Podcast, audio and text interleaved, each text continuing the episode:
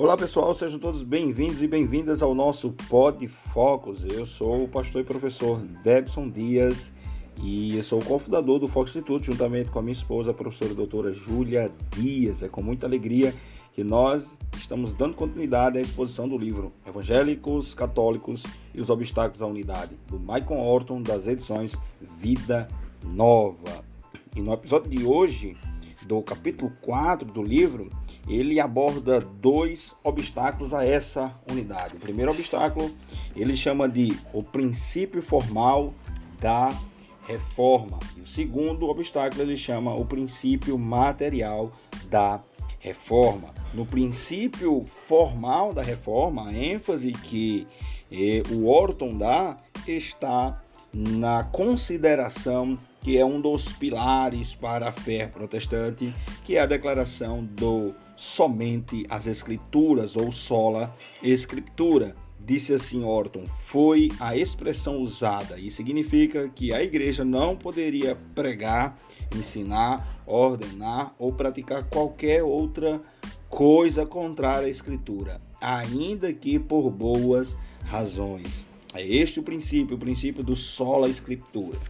É, Orton ainda diz: Calvino e outros reformadores ensinavam que o Espírito, o Espírito Santo, não dirige nem por meio da tirania dos papas, nem por intermédio de profetas auto-nomeados. É isso, sola escritura. Para Orton, ele também vai dizer que os católicos, ou em Roma, assim disse ele, Roma exige dos fiéis a fé na autoridade, em latim, fides implicita a aceitação do ensino doutrinário, mesmo sem entendimento com respeito a todos os dogmas da igreja. Isso que é contrário ao ensinamento dos protestantes, que tem como ênfase o ensino somente das escrituras. Este é o primeiro obstáculo, segundo Michael Orton. O segundo princípio que eh, não permite a esta unidade, Michael Orton chamou de o princípio material da reforma.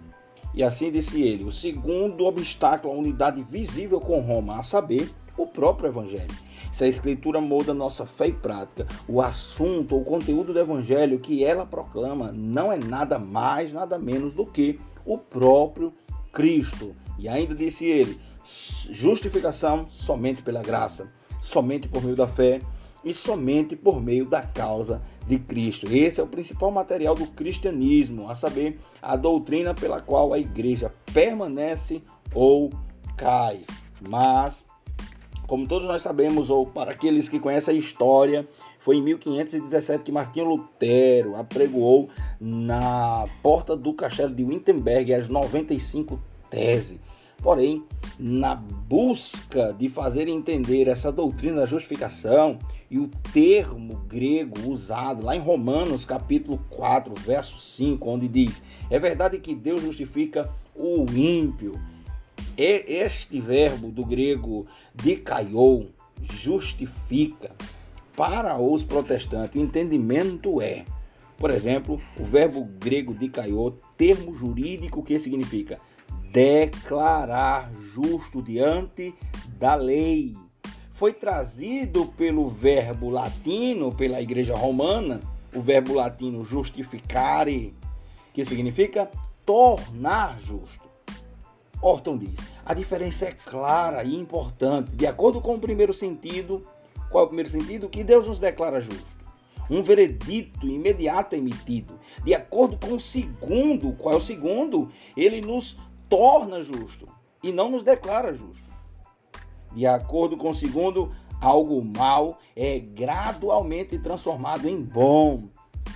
Não é à toa que, ou é por causa disso, que nesta busca pela unidade que veio sendo desenvolvida durante a história, e os reformadores, segundo Orton, os reformadores queriam a realização de um concílio ecumênico que eles criam poder levar a igreja a afirmar o verdadeiro evangelho da justificação, perdão, justificação somente pela graça, somente por meio da fé e somente por causa de Cristo. Mas seus esforços falharam. Em 1545 a 1563, o Concílio de Trento.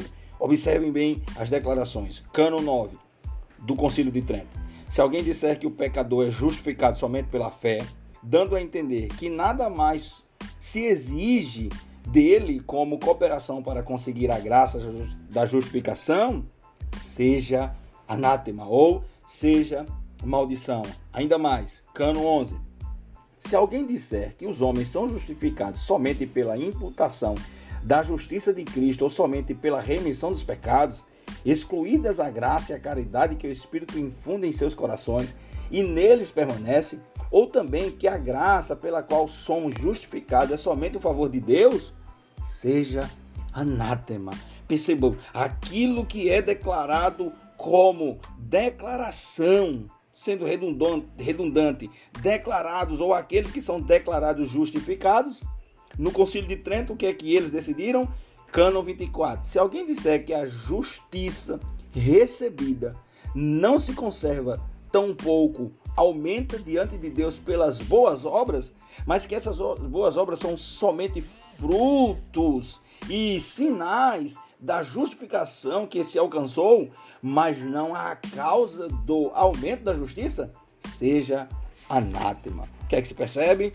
Uma participação direta por meio das boas obras para se conseguir a justificação de Deus ou ser aceito por Deus. Isto ainda hoje é ensinado pelos católicos apostólicos romanos. Para os protestantes, a obra de Jesus Cristo é suficiente. O que ele fez na cruz do Calvário é suficiente. E crer nele, estar nele, a nossa garantia de salvação. Como diz o Orton, a salvação é de Deus do começo ao fim. Então, Orton, para concluir, então, o que ainda separa evangélicos e católicos romanos? Aqui está a resposta. A Escritura declara anátema, maldição, qualquer pessoa ou igreja que proclame um falso evangelho de justiça por boas obras. E Roma é oficialmente comprometida com esse evangelho errôneo, não apenas em Trento, mas em seu catecismo romano, em seu catecismo católico mais recente. Então, é, são estes dois os obstáculos levantados por Orton. E aqui uma palavra de ponderação, mas não menos de ênfase nas Escrituras. Isto não significa dizer que nós devemos ser intolerantes, arrogantes, uns para com os outros, sejam católicos, sejam protestantes ou de qualquer confissão religiosa. Nós devemos sim revelar a Cristo e somente a Cristo revelar. É isto. Este foi o seu pó de focos. Fica conosco todas as segundas e que Deus nos abençoe.